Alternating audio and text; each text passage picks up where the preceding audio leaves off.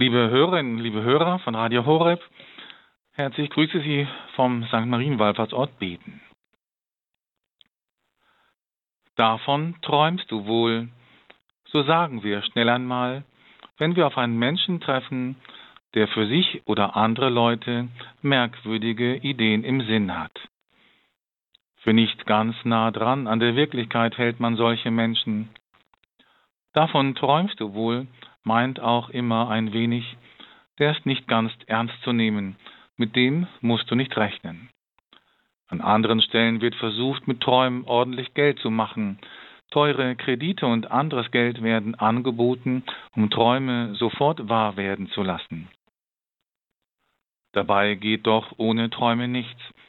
Denken wir an den amerikanischen schwarzen Bürgerrechtler Martin Luther King und seine berühmte Rede mit den programmatischen Worten I have a dream, ich habe einen Traum. Auch wenn sein Traum vielleicht nicht ganz und gar in Erfüllung gegangen ist, ein gutes Stück näher ist man seiner Verwirklichung zumindest gekommen. Denken wir an den südafrikanischen Anti-Apartheid-Kämpfer und ersten schwarzen südafrikanischen Präsidenten Nelson Mandela. Seine 27-jährige Gefangenschaft ist von dem Traum begleitet gewesen, dass es allen einmal besser gehen kann. Mandela durfte schließlich erleben, dass dieser Traum Wirklichkeit wurde und die Politik der Rassendiskriminierung abgeschafft wurde. Etliche Stimmen bei seiner Beisetzung verwiesen darauf, dass dieser Traum wesentlich gewesen ist für die Person Mandela und darüber hinaus für die ganze Nation Südafrika. Aber nicht nur an den Anfängen der großen Dinge dieser Welt stehen Träume, zu träumen ist wichtige Grundlage der Entwicklung unseres Lebens.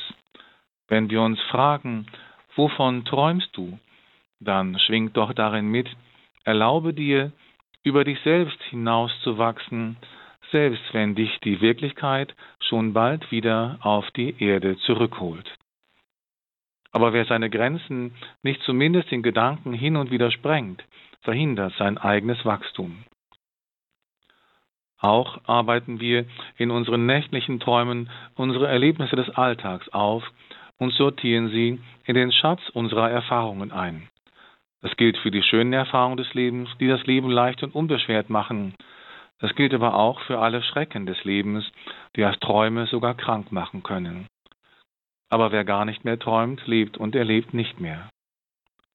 Das gilt auch für den jungen Zimmermann aus der Stadt Bethlehem in Judäa, dem gerade seine Zukunft zwischen den Fingern zerrinnt. Eigentlich ist ja alles gut. Ein Geschäft ist da und eine Frau, die er liebt.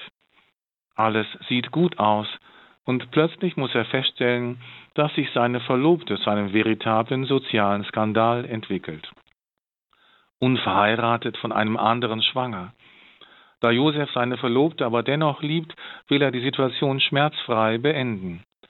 Ein Traum macht ihm einen Strich durch die Rechnung und weist ihn neue Wege. Gott sei es gedankt. Wie wäre die Heilsgeschichte wohl verlaufen, wenn Josef sich nicht von seinen Träumen hätte leiten lassen? Stattdessen nimmt er sein Leben in Angriff und geht mutig ungewöhnliche Wege. Er gestaltet die Idee eines Lebens aus, das entgegen der Traditionen seiner Zeit verläuft. So wird er zu einer Schlüsselfigur im Heißgeschehen der allerdings später wenig Platz eingeräumt wird. Keiner der Evangelisten erinnert sich seiner nach der Kindheit Jesu. In der heiligen Bildtradition wird Josef oft schlafend dargestellt, in jenem Zustand also, in dem sich die wichtigsten Lebenssituationen ereignet haben. Josef erlaubt sich das Träumen, und in seinen Träumen erfährt er dasselbe, was der Prophet Jesaja dem König Ahas zusagt. Geh deine Wege, denn da ist der Gott, der mit dir ist. Die großen Träumer der Geschichte halten uns durch ihre Beispiele vor Augen, nur wer träumt bei Tag und Nacht, hat Freiheit. Und nur wer seine Freiheit zum Träumen nutzt, kann jenes Leben in Fülle, das uns die Heilsbotschaft Jesu verheißt, erahnen und zur Gestalt bringen. Das ist die Botschaft des Zimmermanns aus Bethlehem an uns. Und was bleibt von unseren Träumen in unserem Leben übrig? Erlauben wir uns das Träumen? Was kommt in unseren Träumen vor? Reichen unsere Träume hinaus über unseren Alltag? Die großen Träumer der Geschichte haben in dieser Welt Spuren hinterlassen, weil für sie der Moment kam, da sie aus ihren Träumen erwacht sind und anfingen, das konkrete Leben zu gestalten. Der Traum des Josef endet mit einem Neuanfang.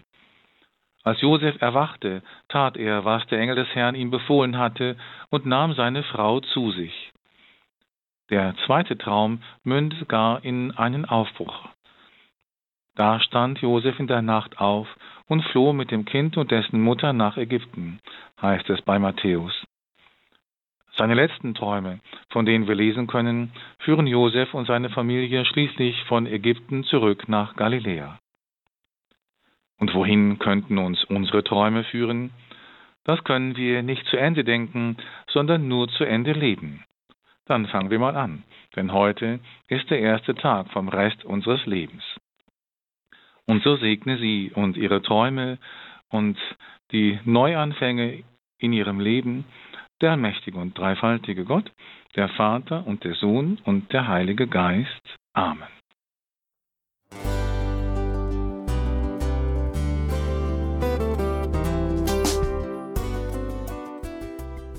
Liebe Zuhörerinnen und Zuhörer, vielen Dank, dass Sie unser CD- und Podcast-Angebot in Anspruch nehmen.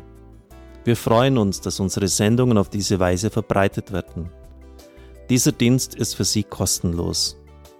Für uns ist er allerdings mit einem nicht unerheblichen finanziellen Aufwand verbunden. Deshalb sind wir für jede Spende dankbar.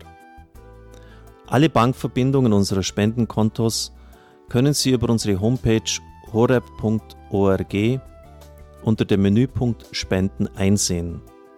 Dort besteht auch die Möglichkeit, online zu spenden natürlich nach den neuesten Sicherheitsstandards. Sie können diese Informationen auch bei unserem Hörerservice unter der Telefonnummer 08328 921 110 erfragen. Ich wiederhole die Rufnummer 08328 921 110. Vergelt's Gott für Ihre Unterstützung. Ihr Pfarrer Kocher.